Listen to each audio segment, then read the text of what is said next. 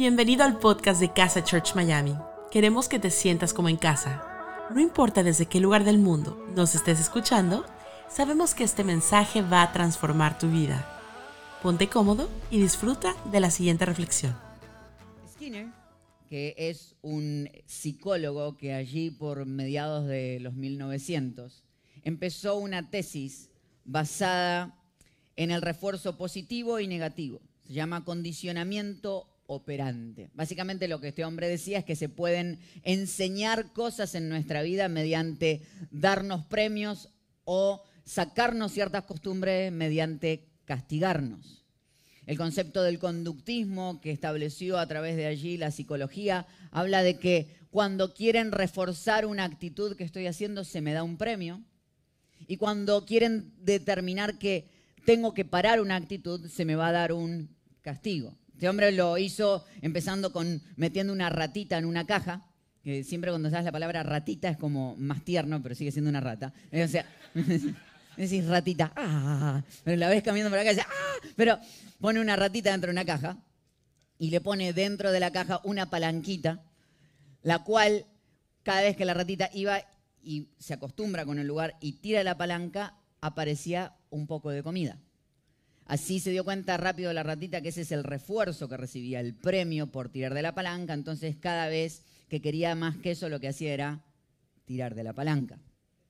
Y así hacen con cada uno de nosotros. Cada vez que hacemos algo bien, se nos da un premio.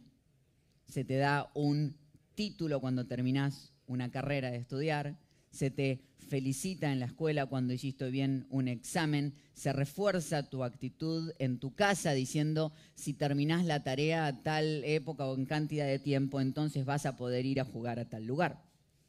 Pero a la vez también se utilizaba lo contrario, en el que también se electrificaba la caja y lo que hacía es que la ratita huía y lo que hacía era que tocaba la palanca y la palanca determinaba, terminaba la electricidad. Entonces ella aprendía que lo malo también podía parar cuando tiraba de la palanca. Y lo mismo también se establece con si quiero terminar o quiero dejar que hagas algo malo, lo que voy a hacer es voy a darte un castigo. ¿Sí? Así eh, también hay una técnica que si querés hacer de que tu cerebro deje de conectar algo que te da placer con algo que te da placer, te dicen de ponerte una bandita de elástico en, el, en la muñeca y cada vez que vas a hacer algo que te da placer pero lo querés terminar, te das un te tirás con la bandita en el coso, entonces tu cerebro en vez de unir el dulce y el pedazo de torta que te estás a punto de comer con algo delicioso, lo siente que es parte de la bandita. Algunos de nosotros hemos terminado con el brazo destruido. No funciona, seguimos comiendo todo y el brazo destruido a la vez. Es una idea de refuerzo positivo y castigo, premios y castigos, que funciona y ha funcionado por años. Y así nos educaron. El problema es que eso mismo se lo pegamos a Dios. Y creemos que Dios funciona premiándonos cuando hacemos cosas bien y castigándonos cuando hacemos cosas malas. Y esto nos ha enseñado que tenemos una manera incorrecta de ver a Dios. La enseñanza de hoy se llama ni premio ni castigo. Ni premio ni castigo. Quiero ayudarte a romper el concepto conductista detrás que le hemos puesto a Dios. Quiero que puedas ver a un Dios distinto, que no está ni buscando premiarte ni buscando castigarte para corregir tus acciones. Así que vamos a ver tres mentiras que creímos sobre Dios. Tres mentiras que creímos sobre Dios. Vamos a ir al libro de Lucas capítulo 23, versículos 38 al 43. Está Jesús en la cruz, en el momento final, donde está cumpliendo ser el sacrificio máximo y dice que sobre la cabeza de Jesús había un letrero que decía, este es el rey de los judíos. Obviamente era un cartel que era una manera de burla por lo que Jesús había dicho. Dice, uno de los criminales que estaba clavado junto a Jesús también lo insultaba. No que tú eres el Mesías, sálvate tú y sálvanos a nosotros también. No hay mucha opción de que si es Dios te salve si lo estás insultando, ¿no? Es como decir, me voy y te dejo acá. Pero, pero el otro hombre lo reprendió. ¿No tienes miedo de Dios? ¿Acaso no estás sufriendo el mismo castigo? Nosotros sí merecemos el castigo, porque hemos sido muy malos. Pero este hombre no ha hecho nada malo para merecerlo. Luego le dijo a Jesús, Jesús, no te olvides de mí cuando comiences a reinar Y Jesús le dijo, te aseguro que hoy estarás conmigo en el paraíso. Jesús en la cruz, un ladrón de cada lado, uno se burla, el otro le dice, nosotros estamos aquí porque lo merecemos, y uno decide hablar con Jesús. ¿No te sorprende la frase de cuando este chico dice, nosotros estamos aquí porque lo merecemos? ¿No hay una conciencia a veces de creer que las cosas malas que me pasan son porque me las merezco? Primera mentira que quiero sacar de tu cabeza en el día de hoy es la de me merezco lo que estoy viviendo. Me merezco lo que estoy viviendo. Es esta conciencia de que ante los errores que cometo, no puedo ni llegar. Y de hecho, fíjate que hay hasta dos imágenes. Está uno de los ladrones que lo que dice es, se empieza a burlar. Y yo entiendo lo que le está pasando a este hombre. Es la actitud de que cuando ibas a la escuela y siempre veías, yo obviamente nerdito sentado adelante, pero siempre había uno que estaba sentado atrás y no le importaba nada. Era el que cuando llegaba la hora del examen simplemente firmaba su nombre y lo entregaba. Algunos de ustedes, algunos de ustedes son esa persona. Que tenían esa agallas de decir, esto no me importa. Y me burlo. Porque me han demostrado que soy tan malo que, ¿sabes qué? Ni lo intento. Y yo creo que este hombre hizo el proceso de autodescalificación. Es ese proceso de decir, por las cosas y los errores que he cometido, y según lo que me enseñaron, yo no califico. Hay un meme que me causa gracia cada vez que lo veo. Y es cuando te dicen la frase, los errores me hacen más fuerte y después ponen esta foto que está en pantalla.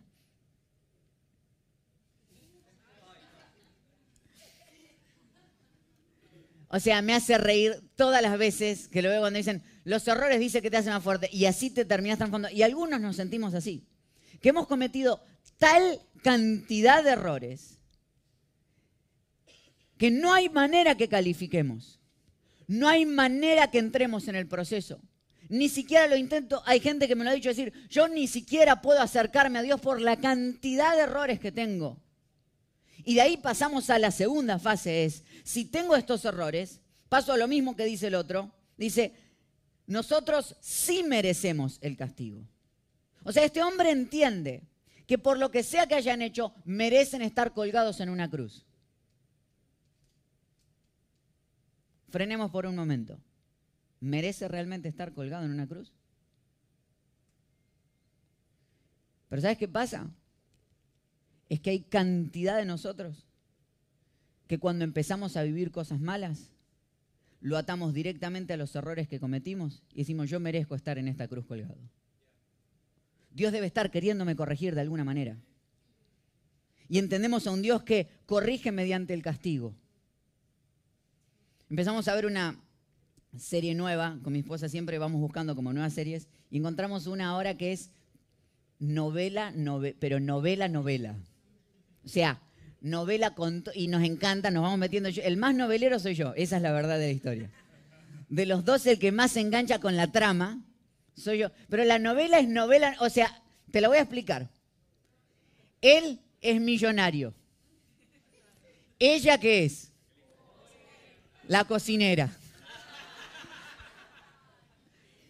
Y ella se enamora de él. Y él se enamora de ella, pero la sociedad no los permite unirse. Pero él está comprometido con otra que es muy mala. Y la mala está embarazada. Pero, o sea, más obvia la serie no puede ser. Pero ya llevamos siete capítulos de una hora. Ayer Marce se durmió y yo seguía. Le digo, ¿cómo te vas a dormir? ¿No ves que la embarazada acaba de confesarle? ¡Malvada! O sea, no, no, yo me meto. A mí, a mí esas cosas.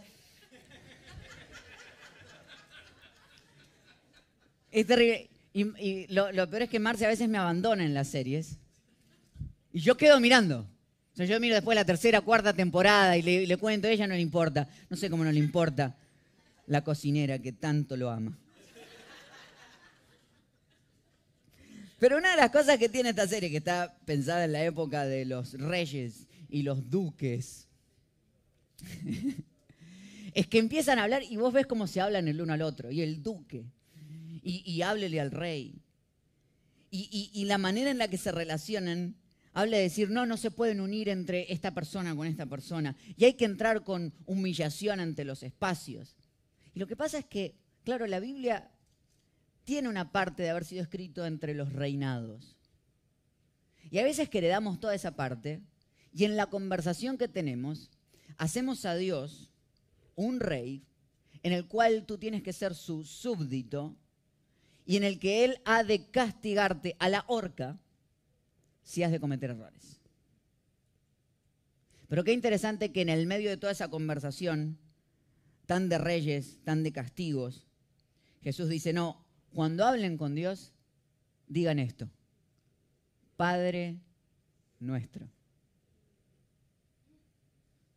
No le dijo, díganle mi rey, mi señor. Le dijo, dile papá.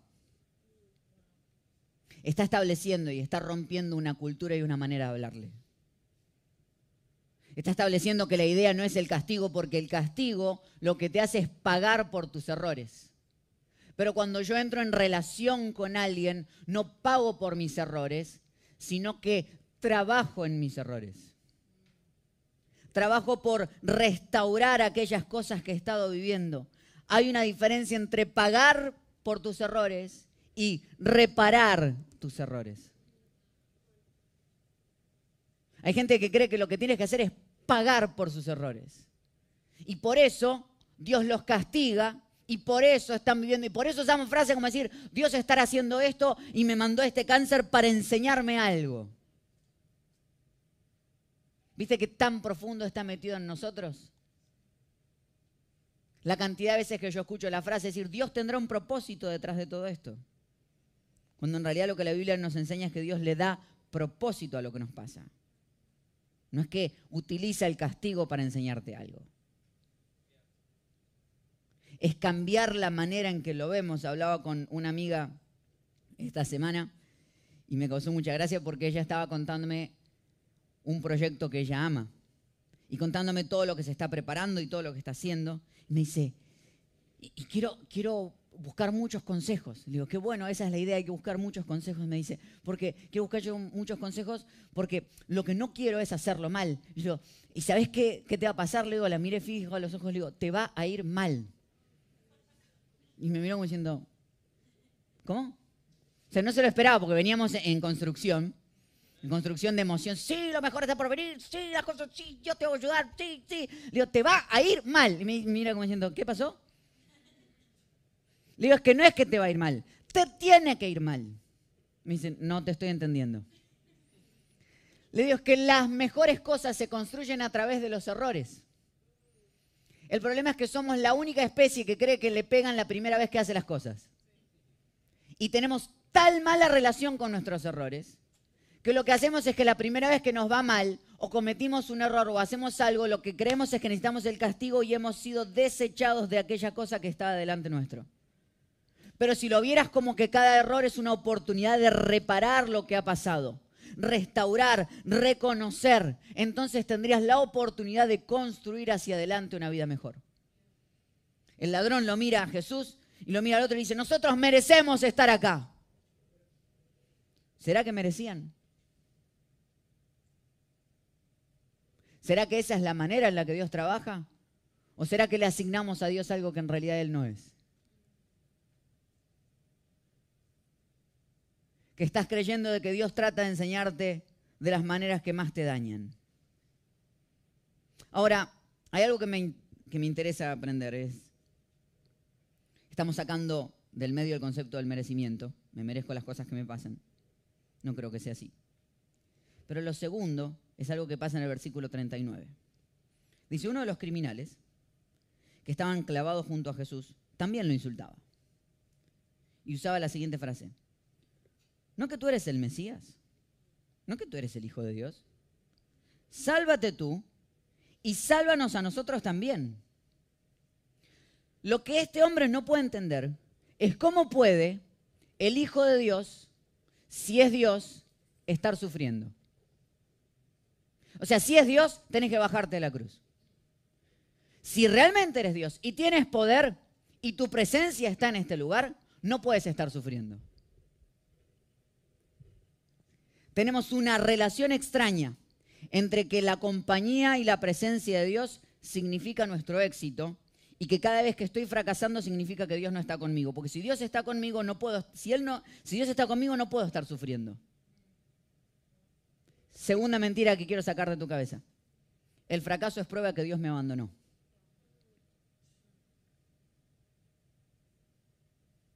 Hago silencio para que entre dentro tuyo. Y es que hacemos esta relación tan clara que es la misma que hace este hombre. No puede ser que si es Dios esté sufriendo. Y la verdad que si vas a elegir creer en Dios, creer en Él justo cuando está crucificado es como el peor momento. Yo vengo a salvarlos. Uy, Dios, no te está yendo muy bien que nos digamos. Es el personal trainer que es gordito. Decís, yo vengo a entrenarte, decís, ¿seguro? O sea, no es el espacio para ver a mi Dios sufriendo, porque si su presencia está aquí, si Él me está acompañando, entonces Él no puede estar sufriendo, por lo cual yo no puedo estar sufriendo. Y tenemos una conexión tan directa de que Dios está conmigo, eso significa mi éxito. Y que cuando me estoy fracasando significa que Dios me abandonó porque hice algo malo. Hay una historia en el Antiguo Testamento que es muy interesante, en la que Moisés está con el pueblo de Israel los está llevando, acaban de cruzar el Mar Rojo, Dios le va a dar los, los diez mandamientos. Bueno, pasa toda una cuestión ahí, sube Moisés, los, del pueblo se rebelan contra Dios, arman un becerro de oro, empiezan a adorar al becerro de oro. Moisés baja y dice, ¿qué están haciendo? Dice, no, no sé, apareció el becerrito, lo estamos adorando. Qué historia, bueno, buenísimo. Vuelve Moisés, Dios se enoja. Y le dice, quiero avisarte. ¿Qué es lo que te va a pasar? Le dice a Dios. Le dice Dios a Moisés. Quiero avisarles lo que les va a pasar de aquí en adelante. Quiero que sepan que van a ir enfrente de todos los pueblos de aquí en adelante, el aferreo, el mateo y todos los que terminan en eteo. Te vas a poner delante de todos y les vas a ganar a todos. Y me dice, ¿cómo? Sí, sí, vas a ganar todas las batallas que todas las batallas las vas a ganar todas. Pero le dice Dios, yo no voy a ir con ustedes. Anda y avísale eso al pueblo. Y es uno de los momentos más locos porque yo me imagino el anuncio cuando Moisés baja con tristeza y se para delante del pueblo y les dice, quiero avisarles algo, tengo malas noticias. Vamos a ganar todas las guerras que tenemos por delante. Y, mismo el pueblo se mira como diciendo, ¿y entonces? Pero Dios no va a ir con nosotros. Es la primera vez que Dios establece que el éxito va por un lado y su presencia va por otro vas a tener éxito, pero yo no voy a estar contigo. Es que no están relacionados. Uno no es consecuencia del otro. Puedes estar teniendo el mayor de los éxitos y Dios no estar contigo. Puedes estar teniendo el mayor de los éxitos y Dios estar contigo. Puedes estar teniendo el mayor de los fracasos y Dios no estar contigo. Y puedes estar pasando el, peor de tus fracasos y Dios estar contigo. No están relacionadas. No están unidas. Y entonces, ¿qué es la presencia de Dios? Dice que Moisés vuelve, tiene una conversación muy extraña con Dios, en la que dice, mirá, me dijiste que íbamos a ganar todas las batallas, sí, sí, sí, pero no me dijiste quién va a ir con nosotros. Y Dios le dijo, yo ya le había dicho que él no iba a ir. Y Dios dice que se apiada en el corazón y les dice, bueno, mi presencia irá con ustedes. Y yo les daré descanso. La presencia de Dios no es éxito. La presencia de Dios es paz. Y la paz en medio del caos, eso es éxito.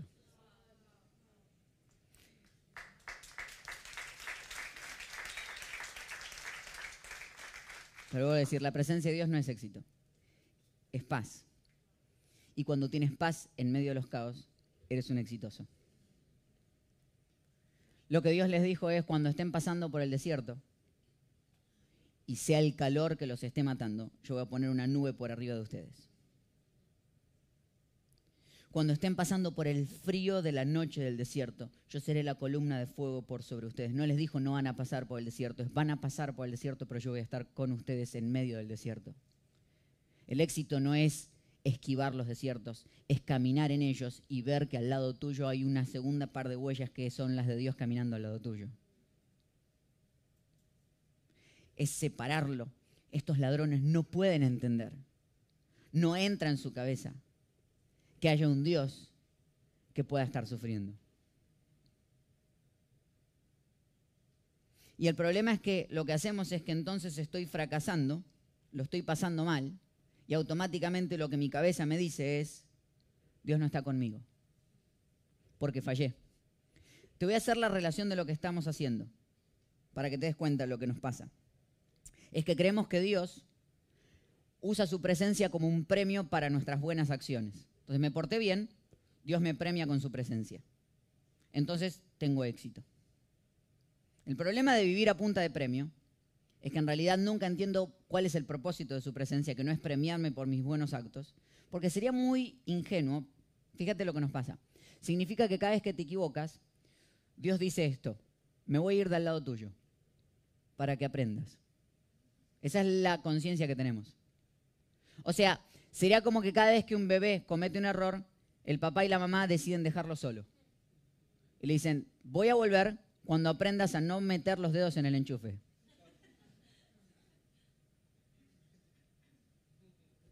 ¿Sí?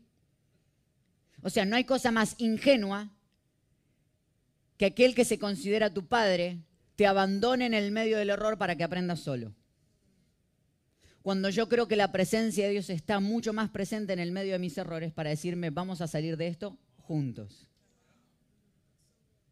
Porque yo no vuelvo cuando aprendas a no meter los dedos en el enchufe. Yo voy a estar al lado tuyo para que no te pase. No vuelvo cuando dejes de drogarte. Estoy ahí en el medio, mientras lo estás haciendo, hasta que aprendas a salir de este lugar.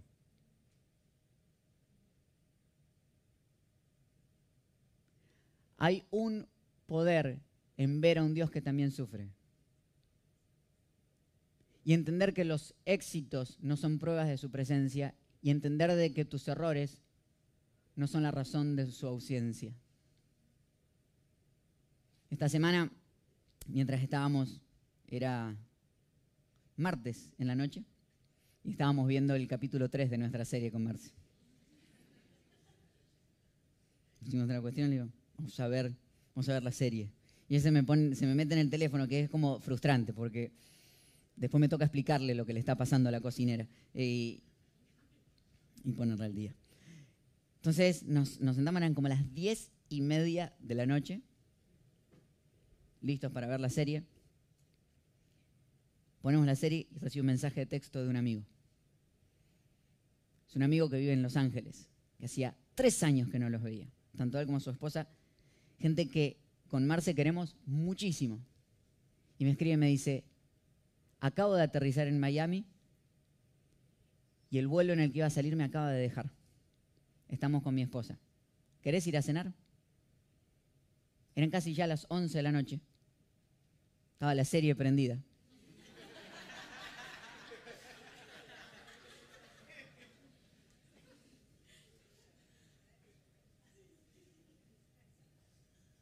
La cocinera y el duque estaban justo.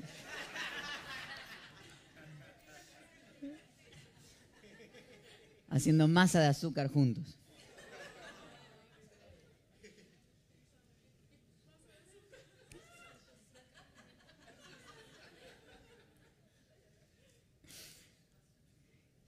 Y, mi amigo me dice, pero tranquilo, por ahí estás durmiendo. Y vos decís,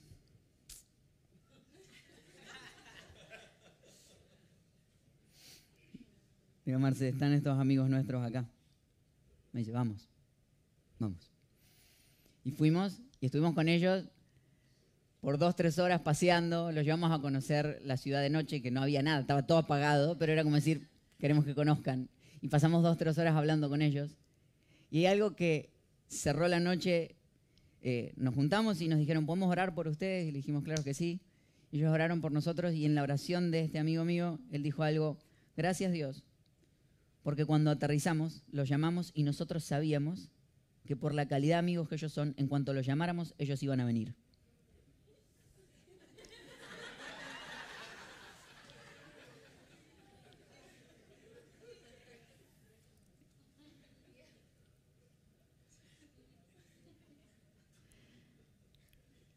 Qué bello es saber que puedes llamar a Dios las veces que quieras y no sentir que estás molestando.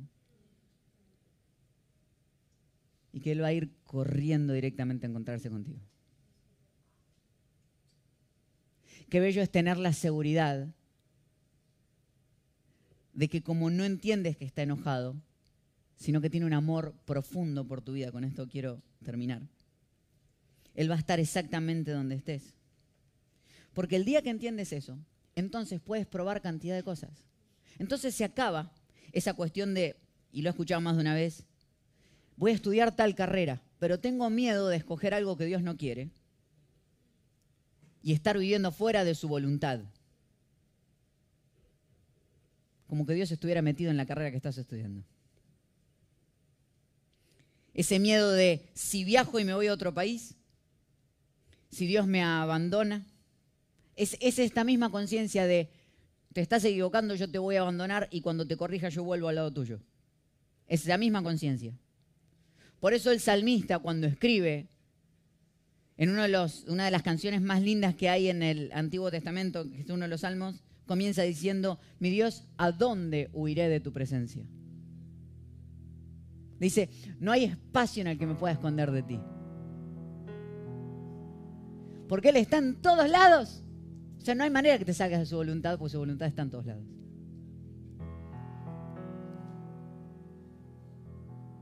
El fracaso no es prueba de que Dios te abandonó. El fracaso es prueba de que estás intentando. Y a lo sumo será prueba de que Dios no te ama por tus éxitos, sino que te ama porque te ama. Y punto.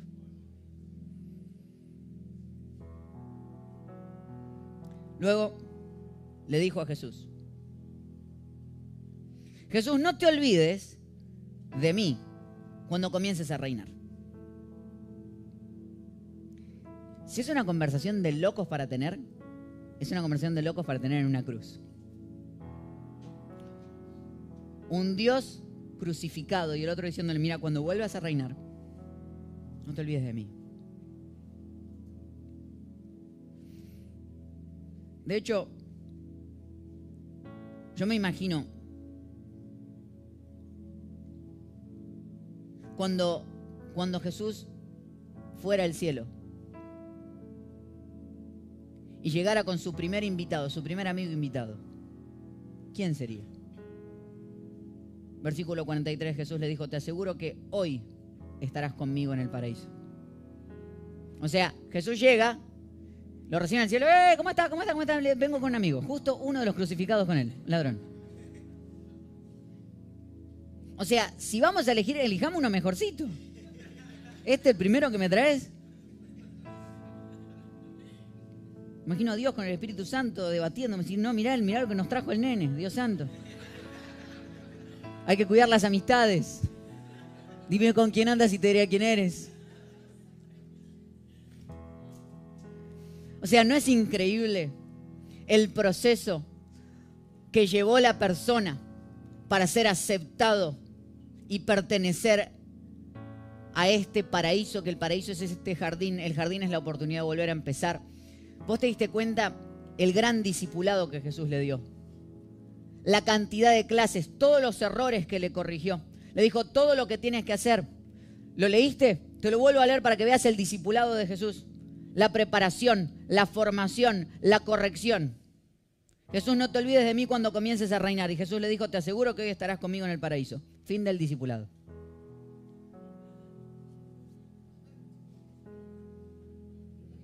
¿Y las condiciones? ¿Dónde tengo que firmar? Yo quiero pertenecer y Jesús le dijo que no entendiste, ya perteneces. Lo único que necesita es ese movimiento del corazón, decir, es que ese es el problema. Queremos cambiar y arreglar las cosas. Es decir, cuando yo arreglo todo me encuentro con Dios. Es como aquel que dice, mira, primero me sano y después voy al doctor. Es no entender que ya perteneces.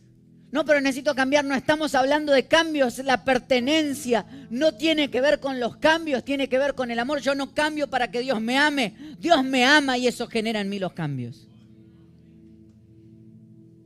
Por eso no lo desilusionan mis errores, porque Él quiere ser parte de mis cambios. No lo enojan porque no lo sorprenden.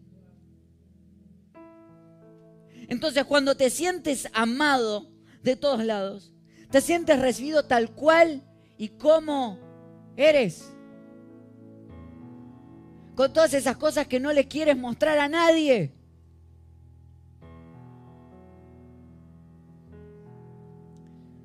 El domingo pasado nos invitaron unos amigos a cenar.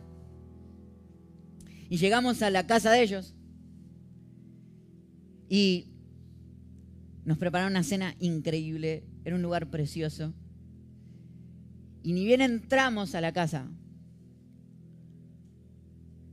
sonó la frase que yo me temía.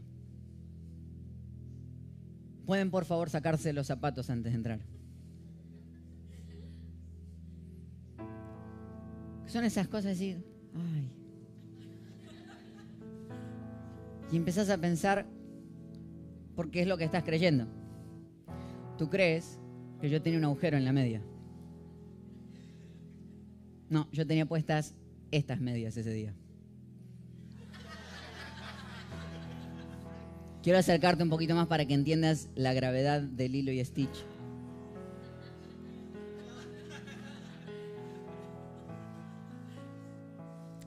Era la primera vez que esta gente invitaba a los pastores a su casa.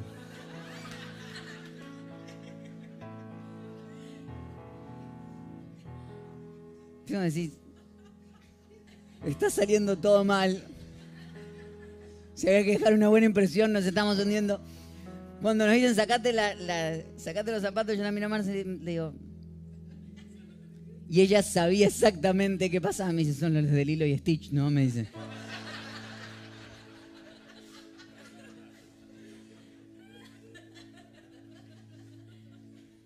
Me saqué los zapatos como si nada. Con cara de... ¿Y qué? Y pasó toda la noche y nadie habló de mis Lilo y Stitch. Todos sabíamos lo que estaba pasando. Fue recién hasta el final que yo los nombré y fue como dijeron, es como que se liberó una olla de presión. Uf.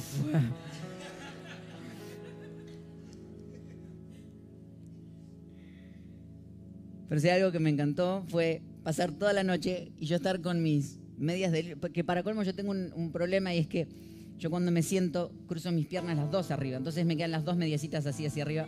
Es un desastre, yo sé. Lo siento, es lo que le tocó, es lo que hay. Y no hay cosa más preciosa que estar en un espacio donde puedes mostrar aquellas cosas que aún te dan un poquito de vergüenza y nadie las está mencionando. Eso es pertenecer.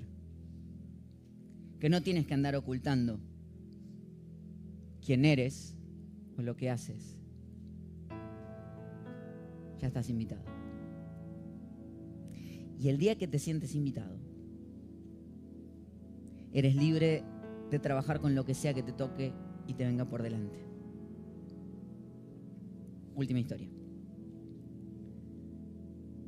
Hace tres semanas atrás nos invitaron a Marcia y a mí a predicar en una conferencia. Y predicó Marce y le fue súper bien. O sea, fue como, y ella fue, ella iba antes que yo, pero le fue como, wow.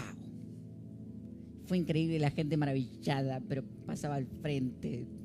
O sea, era una locura.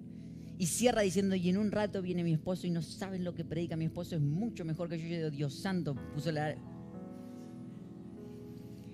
Y a mí me tocaba la charla después del mediodía, o sea, la gente iba a almorzar y a mí me tocaba. Entonces, entro a la charla y la persona que está antes que yo, que me presenta, comienza mi charla dando toda una cantidad de estadísticas de cómo el mundo está cada vez peor. Me dice, con ustedes, Ezequiel Fatore. Y yo entro así diciendo,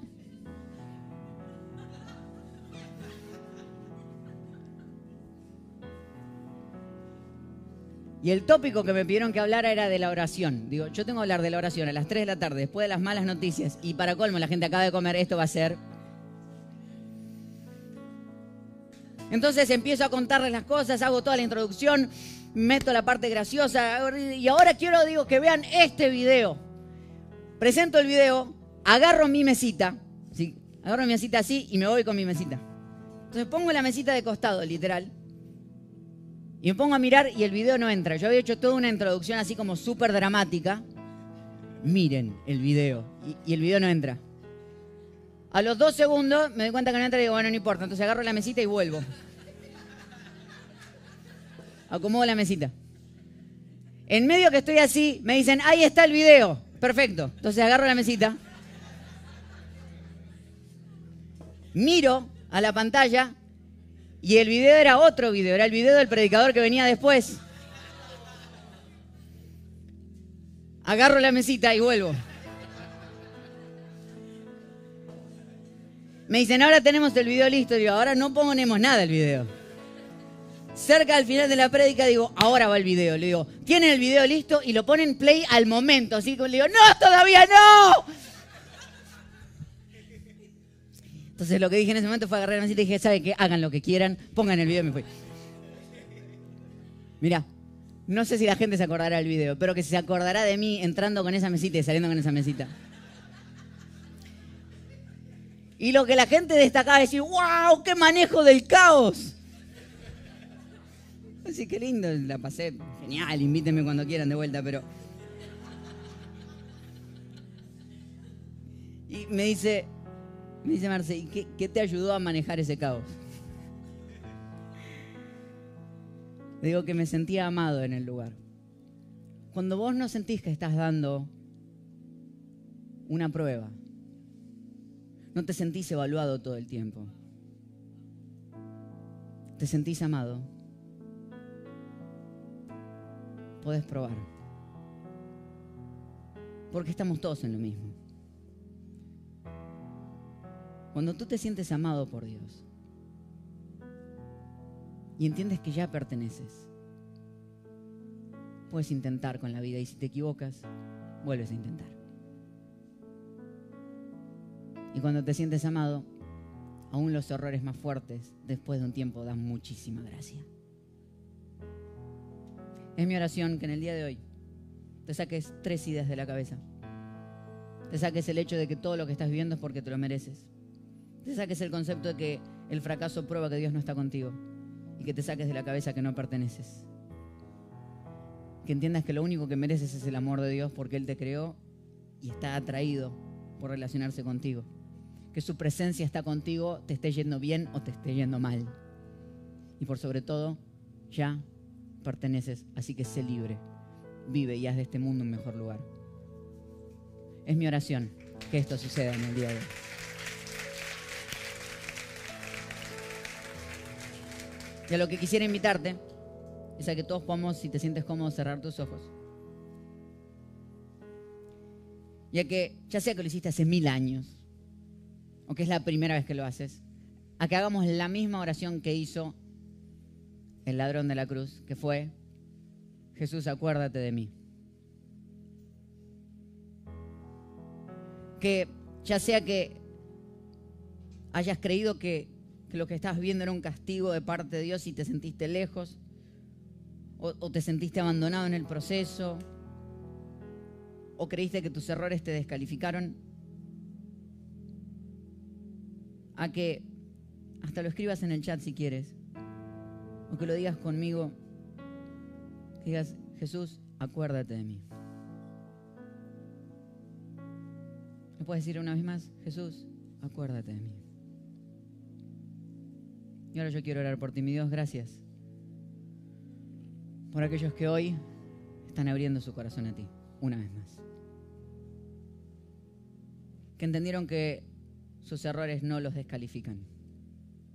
Porque tampoco sus actos correctos los calificaron alguna vez. Que esto no es a través de premio o castigo, esto es compañía pura. Y que en el proceso podemos probar, intentar, ver, disfrutar, reírnos. Que tú eres un Dios que no abandona. Que tú eres un Dios que ama. En tu nombre oramos, en el nombre de Jesús. Amén. Y amén. Le damos un fuerte aplauso a las personas que tomaron esta decisión en el día de hoy. Gracias por habernos acompañado en esta enseñanza de Casa Church Miami. Esperamos que haya sido de mucha ayuda. Te invitamos a que lo compartas en tus redes sociales y que nos dejes tus comentarios. Para más información de nuestras actividades o para conocer más de nuestra iglesia, puedes ingresar en casachurch.miami y seguirnos en nuestras redes sociales. Antes de despedirnos queremos declarar bendición sobre tu vida. Que el Señor te bendiga y te guarde, que haga resplandecer su rostro sobre ti, que tenga de ti y de nosotros misericordia y que ponga en tu vida paz.